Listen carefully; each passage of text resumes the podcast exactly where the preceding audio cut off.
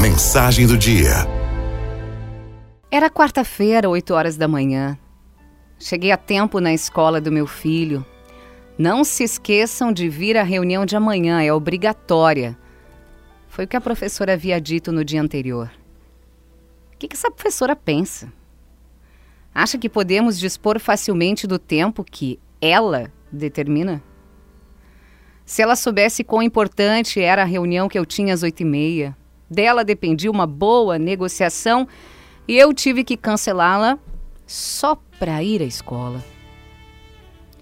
Lá estávamos nós, mães, os pais e a professora. Ela agradeceu a nossa presença e começou a falar. Eu não lembro bem o que, que ela dizia, porque a minha mente estava longe, pensando como eu iria resolver a minha ausência na reunião, como que eu iria salvar aquele negócio. João Rodrigues, escutei ao longe. João Rodrigues, não veio o pai do João? insistiu a professora. Sim, sim, tô aqui. Respondi indo em direção para receber o boletim escolar do meu filho. Voltei para o meu lugar e olhei rapidamente o boletim. Aí eu pensei: para isso foi que eu vim? O que, que é isso aqui? O boletim estava cheio de notas 5 e 6.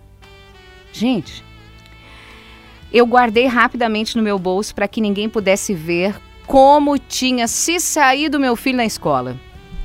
De volta para casa, aumentava ainda mais a minha raiva cada vez que eu pensava. Eu dou tudo para esse garoto. Não falta nada. Por que, que ele não se dedica na escola? Bom, agora ele vai ver. Eu entrei em casa, fechei a porta numa batida e gritei: Vem aqui, João! Ele estava no quintal e correu para me abraçar. Oi, papai. Nada de papai, me solta. Tirei a minha cinta e eu não lembro quantas vezes eu bati. E ao mesmo tempo em que batia, eu falava tudo o que eu pensava dele. Estava engasgado. Agora vai pro quarto. João foi chorando, ele estava assim vermelho no rosto, a boca tremia. A minha esposa, olhando tudo, não falava nada, ela só mexia a cabeça assim num gesto de reprovação. Quando eu fui para a cama um pouco mais calmo, a minha esposa me entregou o boletim do João que tinha ficado dentro do bolso e disse: Leia devagar. Lê de novo aqui. Depois pense no que você fez. Bem no começo daquele papel estava escrito Boletim do Papai. Pelo tempo que teu pai dedica a conversar contigo antes de dormir Nota 6. Pelo tempo que teu pai dedica para brincar contigo? Nota 5. Pelo tempo que teu pai dedica para te ajudar com as tarefas? 6. Pelo tempo que teu pai dedica para te levar de passeio com a família? Nota 5. Pelo tempo que teu pai dedica para te ler um livro antes de dormir? Nota 5 pelo tempo que teu pai dedica para te dar beijos e abraços. Nota 6. Pelo tempo que teu pai dedica para escutar tuas dúvidas ou problemas. Nota 5. Pelo tempo que teu pai dedica para te ensinar coisas novas.